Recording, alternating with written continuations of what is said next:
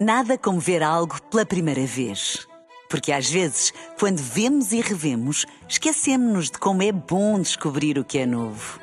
Agora imagine que viu o mundo sempre como se fosse a primeira vez. Zais. Veja como se fosse a primeira vez. Açores. Na rádio, no digital, em podcast. Música para sentir, informação para decidir.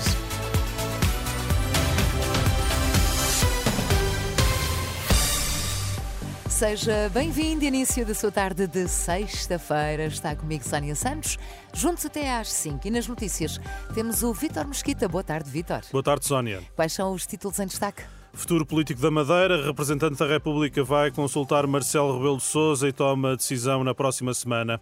A ASAI apreende quase 42 mil euros em artigos de carnaval. O Jornal da Uma na Renascença, a edição é de Vítor Mesquita.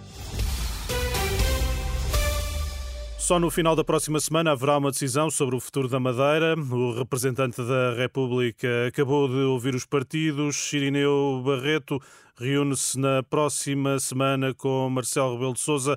Só depois haverá uma decisão. Vou solicitar a Sua Excelência, o Presidente da República, que me receba durante a próxima semana.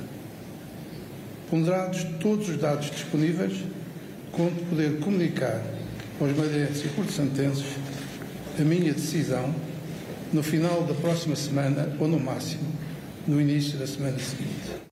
Irineu Barreto diz que tentou que o orçamento regional fosse aprovado, mas hum, deixou um aviso: um governo de gestão tem poderes e a Madeira não vai ficar parada. Uma declaração depois de três dias em que ouviu todos os partidos. O último foi o PSD, que voltou hum, a insistir, hum, não haver motivo para eleições antecipadas no arquipélago. João Cunha Silva, presidente do Conselho Regional Social Democrata, reconhece que há opiniões diferentes no PSD Madeira, mas diz que as decisões dos órgãos do partido são para cumprir. Quanto a nomes, diz que está dependente da decisão de Irineu Barreto. Só estou aqui a defender as determinações dos órgãos do partido. E é isso que vou fazer até que acabe esta missão, que espero que seja breve. Portanto, nomes, eu volto a repetir os nomes. Devo dizer que a Comissão Política, caso o senhor representante da República adote a nossa posição, serão tornados públicos nesse mesmo dia. Mas é a Comissão Política a aprovar, não é, não é nenhum de nós. O presidente do Conselho Regional do PSD, João Cunha e Silva, antes o líder do PS Regional, Paulo Cafofo, acusou o PSD de estar a fazer chantagem e a lançar medo perante a possibilidade de eleições antecipadas na região.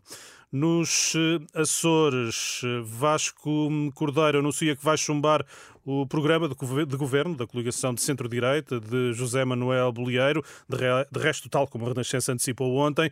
A decisão foi anunciada esta manhã pelo líder dos socialistas açorianos. Vasco Cordeiro defende que o PS regional não pode ser a muleta de PSD, CDS e PPM. Diz também que a instabilidade política nos Açores foi provocada pela coligação viabilizar o programa do 14º Governo Regional em nome dessa suposta estabilidade colocaria automaticamente o PS Açores na obrigação política de viabilizar igualmente os orçamentos anuais e os planos de investimento deste governo. Ou pelo menos condicionaria sobremaneira a liberdade de decisão do PS Açores nessas situações. Acresce, nesse cenário, a consequência política da subversão total e absoluta da vontade dos açorianos. O principal partido da oposição passaria a ser o Chega e o PS Açores passaria a ser a muleta política do 14º Governo Regional e da coligação PSD-CDS-PPM. Dessa forma, Vasco Cordeiro chumba o programa do governo da coligação de centro-direita nos eh, Açores. É um tema que vai ser alvo de análise mais à frente nesta edição. Caso EDP, a defesa de Ricardo Salgado invocou a dignidade humana para se opor esta manhã a questões do tribunal. O advogado do ex-presidente do Grupo Espírito Santo permitiu apenas a identificação de Salgado durante cerca de 10 minutos, alegou o diagnóstico de Alzheimer. Operação Intrudo Seguro. Nos últimos dias, a SAI apreendeu 4.300 artigos de carnaval, entre máscaras e outros acessórios, no valor de quase 42 mil euros. É o resultado de uma operação de fiscalização a 115 operadores económicos. Foi instaurado um processo crime por venda de artigos contrafeitos, ainda 16 processos de contraordenação. A Câmara de Lisboa vai abrir hoje as candidaturas ao subsídio municipal ao arrendamento acessível. O apoio destina-se a quem gasta 30% do rendimento ou mais com a renda mensal de uma habitação. As candidaturas vão decorrer online na plataforma Habitar Lisboa a partir das 5 da tarde e até 9 de março. Passam a ser elegíveis famílias com um rendimento global de 6 mil euros em vez dos atuais 9.870. E Vítor, como disseste há pouco, o PS Açores vai votar contra o programa do governo da coligação PSD-CDS-PPM, que venceu no domingo eh, as eleições regionais sem maioria absoluta.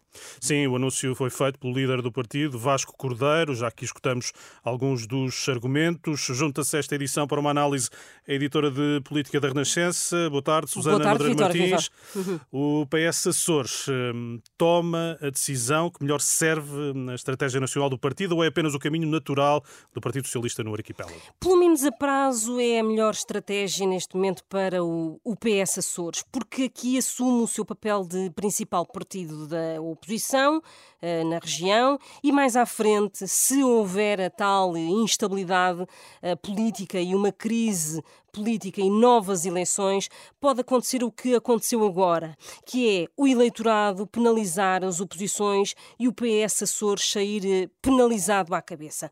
Eh, obviamente que neste momento é a decisão que melhor serve uh, quer a região, uh, mas também Pedro Nuno Santos, que não uh, quer dar o sinal para as legislativas de março de que o PSD e o PS podem, a dada altura, entender-se deixando campo aberto uh, ao Chega para se tornar o partido charneira das oposições. E neste, no atual cenário nos Açores, torna-se assim inevitável uma coligação alargada de direita com o Chega? O Luís Montenegro não quer isso e o sinal uh, do PSD Nacional para o PSD uh, Açores é muito claro. E a coligação aqui, a posição provavelmente que irá ter é que não precisa de entender-se com o Chega e não ter medo de uma eventual instabilidade. O que o PSD foi dizendo é que vai sozinho agora, faz tudo sozinho, o programa eleitoral, se for chumbado, é chumbado, então há uma crise política, vamos a eleições e depois aconteça o que acontecer, se calhar é esse mesmo desejo secreto do PSD Açores é que numas futuras eleições eh, eh, penalizem-se as oposições de tal maneira que chega a tal eh, desejada maioria absoluta.